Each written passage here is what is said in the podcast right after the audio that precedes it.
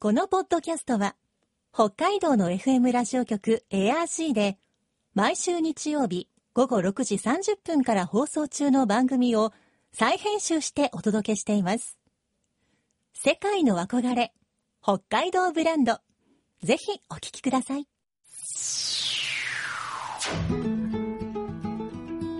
今、世界から注目される北海道。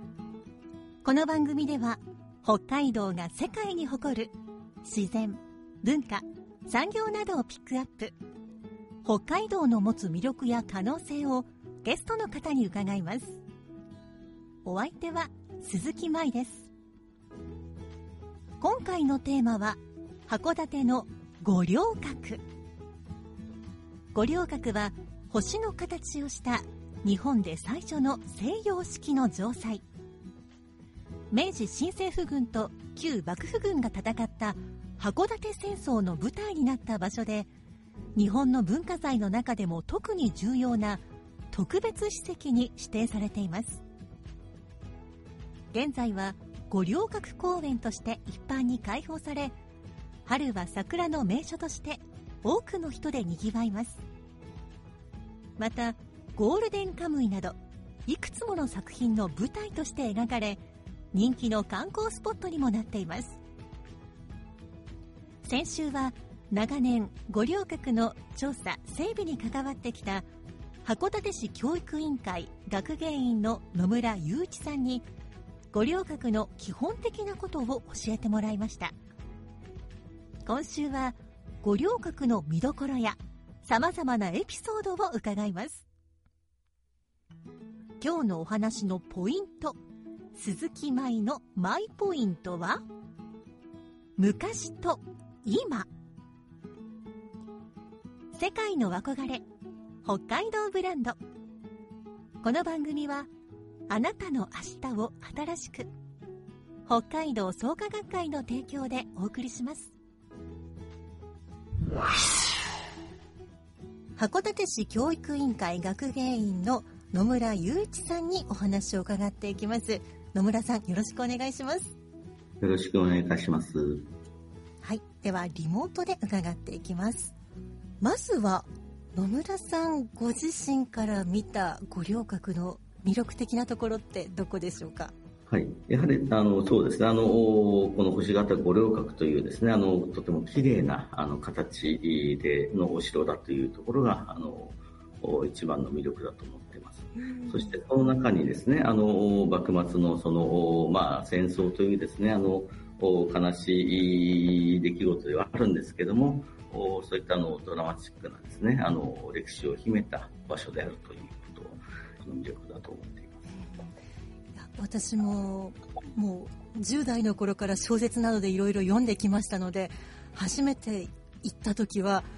本当にあるんだとすごく感動した記憶がありますね。あ実は私もですね、あの、あれはまだ小学生だったと思うんですけども、おお風呂上がりにですね、あの、こ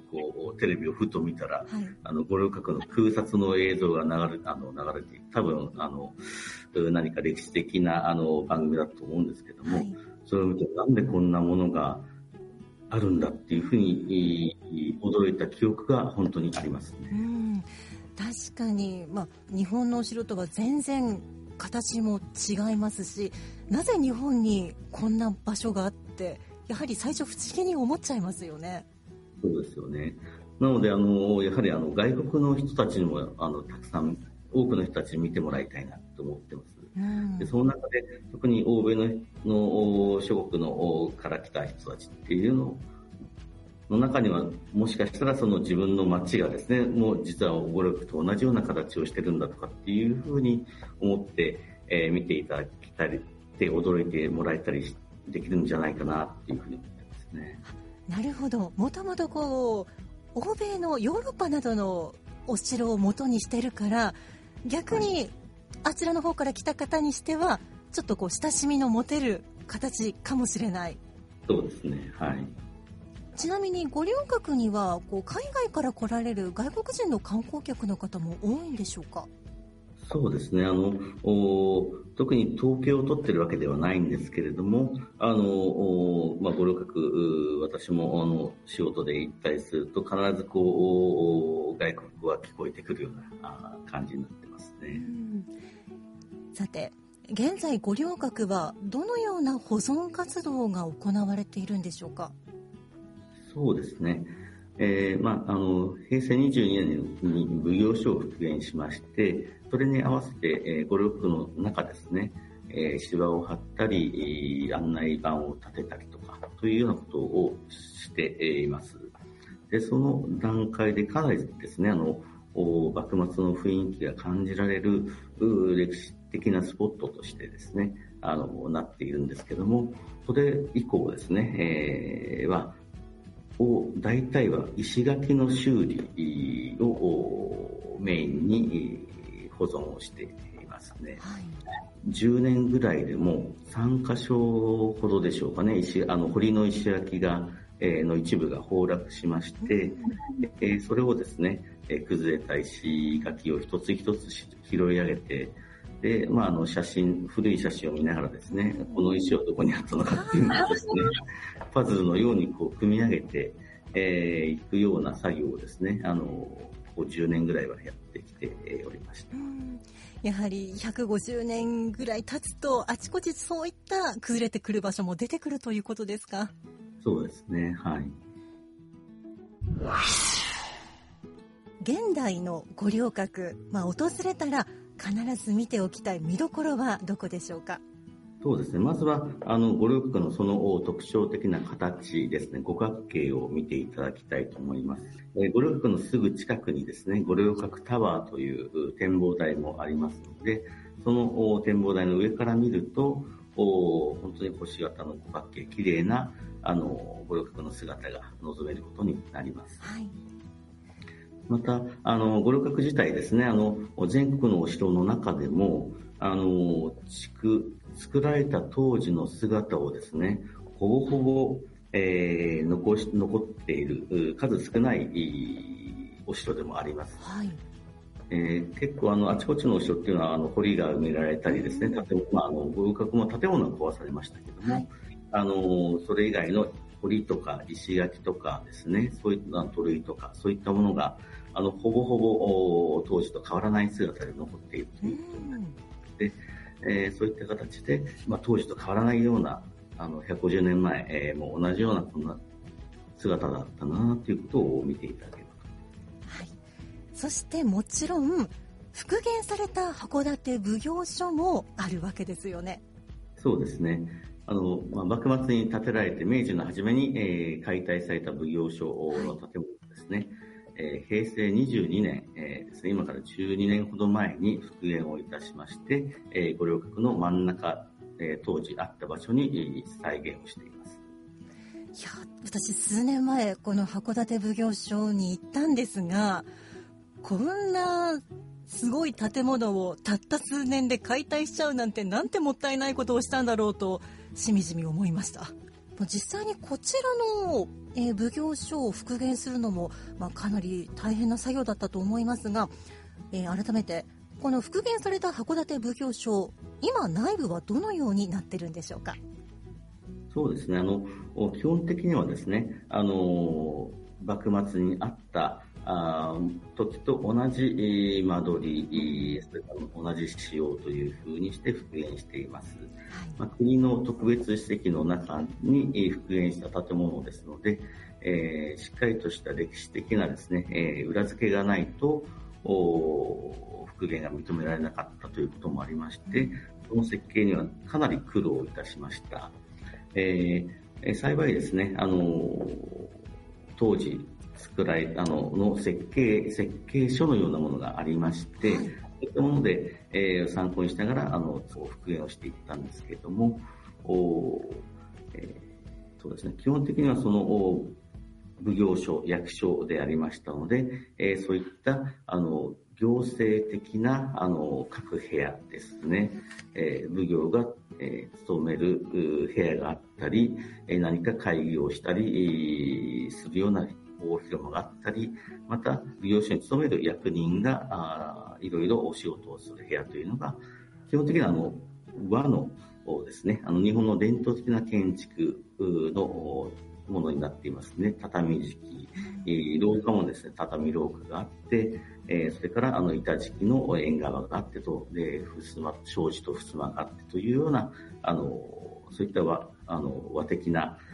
和風建築になっています。あの、五稜郭はですね、あの、西洋の要塞、お城であるのに比して、あの、奉行所がですね、あの、本当に和の和風建築というふうになっていると思います。そのあたりのちょっとこのミスマッチ感もまた素敵だなと思うんですが、実際に行ってみた時にああ昔の奉行所ってこんな感じだったのかという、まあ、そういう楽しさもありましたし今和とおっしゃいましたが一つ一ついろんなところに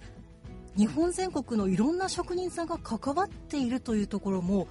あのすごい驚いたし感動しました。はい、そうです。あの今そのそういったあの日本伝統の建造物は建あ建物ですね。あのの同じ仕様で、えー、当初同じ仕様でこう再現するとなるとお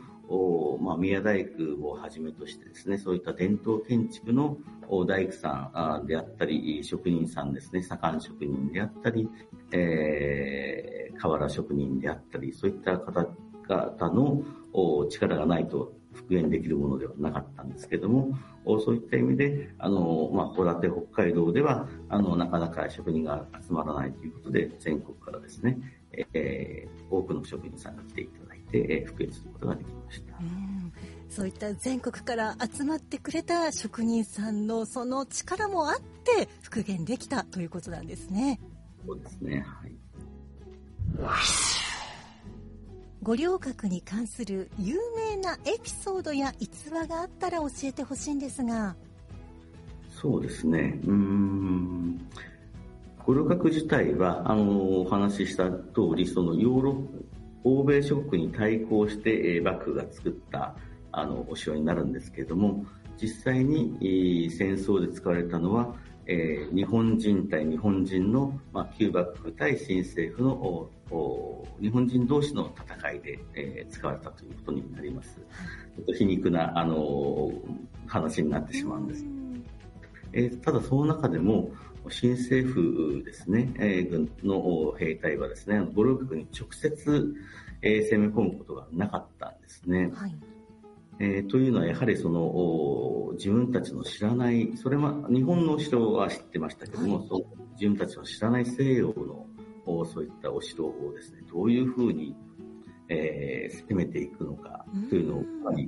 困っていたようで、えー、五稜郭以外のですねあのその、えー、榎本たちの他の場所の拠点を落として落として最後五稜郭だけを残してえー、そして、えー、まあ、あの、攻める前に降伏をしたというふうな感じでいました。ですので、あの、そういった意味ではですね、五稜郭の防御的な、あの、直接的な防御のを示すことはなかったんですけども、抑止力というかですね、あの、本当に、あの、戦に攻められるのに強いお城であるということを物語るエピソードなのかなというふうに思ったりしています。なるほど。まあ、そうやって簡単に攻めることもできなかったから今こうして昔の割とそのままの姿で残ってるのを今見ることもできるというわけですか？そうですねあともう一つですね、あの、明治の初め、えー、それこそ函館戦争が終わってすぐの頃なんですけども、はい、お五稜郭の堀水を使って、え氷をですね、切り出していたんですね。はい、で、それを東京とか横浜に輸出をしていまして、えー、それこそ大正時代ぐらいまではですね、えー、函館氷、五稜郭氷、氷というのが、あの、ブランドとしてですね、全国に広まっていたというような、あの、話もあります。私以前博物館でその切り出してる様子の絵見たことありますが、あれはそういうことだったんですね。そうですね。それまで、えー、ですね、あの、実は氷というのはですね、アメリカのボストンから輸入していたんですね。で、あの、まあ、それもしかもまだスエズ運河がない頃でしたので、はい希望アフリカ希望法回りで、何ヶ月でしたか、何ヶ月もかけてこう船便で持ってきていたので、とても高価なものでは、はい。でそれをおですね、あの日本人のおその事業家がですね、えー日本でも氷そういった氷をお流通することができないかというので、全国あちこち、えーそれこそ富士山のふもとから日光からとかっていうふうにあちこちをこう諏訪湖であったりとかですね、えーいろいろ試していって、最終的にたどり着いたのが函館の五稜郭だったということなんですけれども、へその氷がこう全国にえー流通したということですね。まあ、昔は当然冷凍庫なんてものなかったわけですから氷というのはまあ貴重な品だったんですねそうですね。はい。では五稜郭に関する映画やドラマ作品など、まあ、そういったものはどんなものがあるでしょうか？最近で言いますと、お司馬遼太郎のお燃えよ剣というう小説がありますけども、それを映画化されましたし、ゴールデンカムイ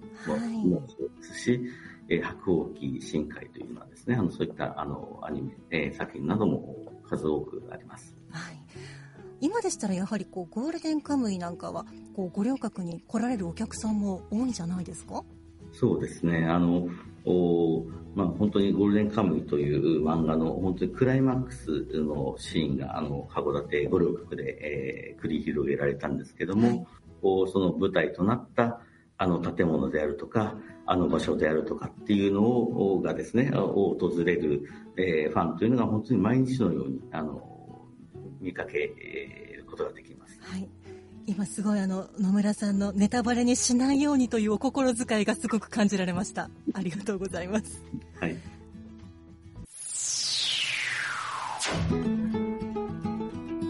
世界の憧れ北海道ブランド。今回のゲストは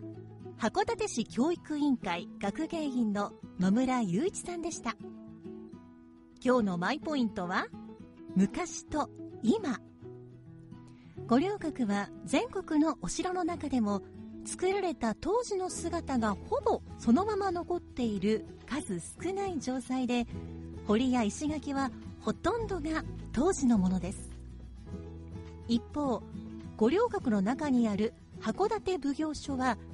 現代に生きる日本中の職人さんの技が集結し復元されました。昔と今それぞれの魅力が五稜郭にはあるんです。さてこの番組では皆さんからのメッセージをお待ちしています。番組の感想やあなたの思う北海道ブランドなどぜひお寄せください。クオカード3000円分を毎月抽選で1名の方にプレゼントしています。詳しくは番組のホームページをご覧ください。北海道ブランド。そこには世界を目指す人たちの知恵と情熱があります。来週もそんな北海道ブランドに元気をもらいましょう。ご案内は鈴木舞でした。世界の憧れ北海道ブランド。この番組はあなたの明日を新しく北海道創価学会の提供でお送りしました。